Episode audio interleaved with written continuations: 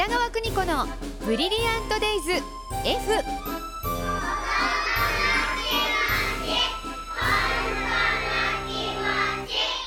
この時間は保育心理士で保育カウンセラー現在学校法人三高学園札幌子ども専門学校の教員を務める高橋弘樹先生とともに子育ての考え方やコミュニケーションそして子育てのヒントを伝えています。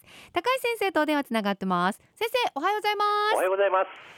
今日は先生どんなお話でしょう？えーとですね、最近あのお悩み相談がありまして、うん。えー家事で手が離せない時とか、うん。あとはこう泣いて言うこと聞かないような時に、うん。DVD とかうん。スマホで YouTube とかをはい。見せてしまうんですが、これって悪い影響あるんでしょうかというお話。いただいたんですよそうそう子守りさせてしまうってありますよねありますよね。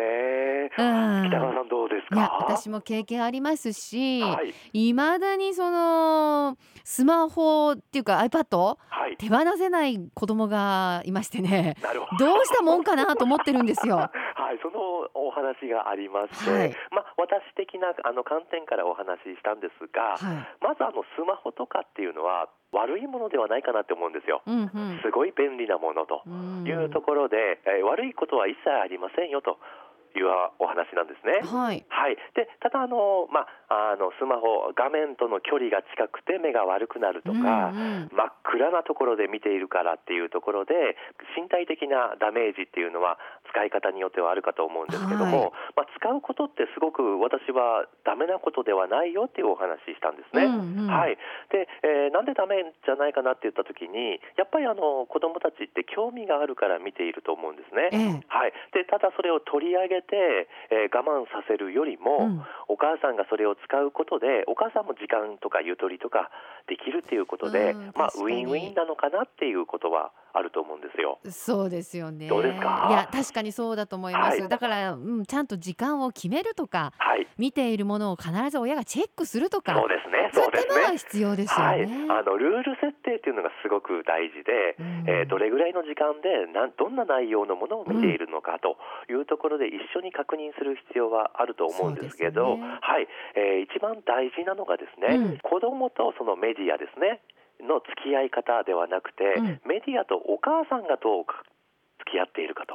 へはい、ここに観点を持っていくのが大事かなっていうお話ししたんですよ。子供を責めるのではなく、まずはい己を知ろうということですねそうなん。ですね。もういつまで見てるのって言っているお母さんはどれぐらい見てるんでしょうかっていうところなんですよね。はあなるほど。はい、うん本当に背中を見て育っているので、必然的に子供といる長い時間はやっぱりお母さんが多いので、うんお母さんが携帯中心の生活だと、当然子供も携帯中心の生活になってるんですね。なるよね。はいうん。だからもう何も違和感なく取り込んでいけるという状況があるので、はいまずはそのお母さんがどう使っているかとうんいうところなんですね。うんはい。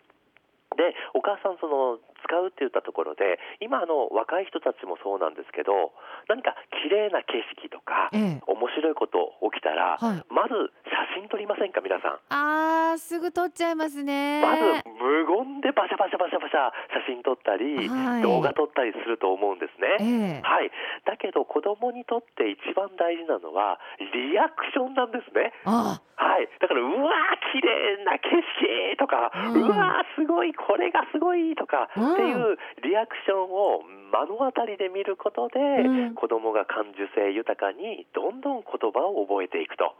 なるほど、はい乱暴にねただ綺麗な景色を見せるだけじゃ、子供は何とも思わない可能性があるんですそうなんね。ですよ。だから子供の成長発達を促すためには保護者の方のリアクションというところがあるので、まずは自分の目で見たものをストレートに伝えると。うん、これができてればスマホとか DVD とかもいいんではないかなっていうふうには思いますね。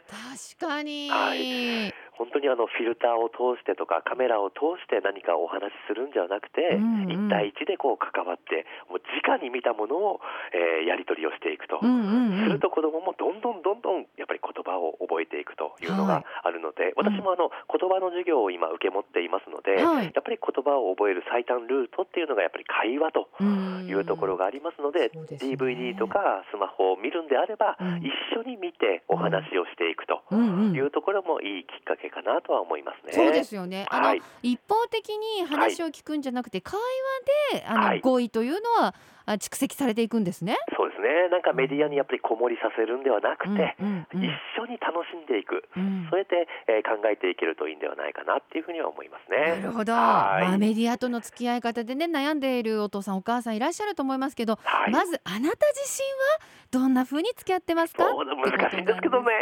ねはい、そこを意識してもらえばと思います。はい、はいでは先生次回もよろしくお願いします、はい、お願いします。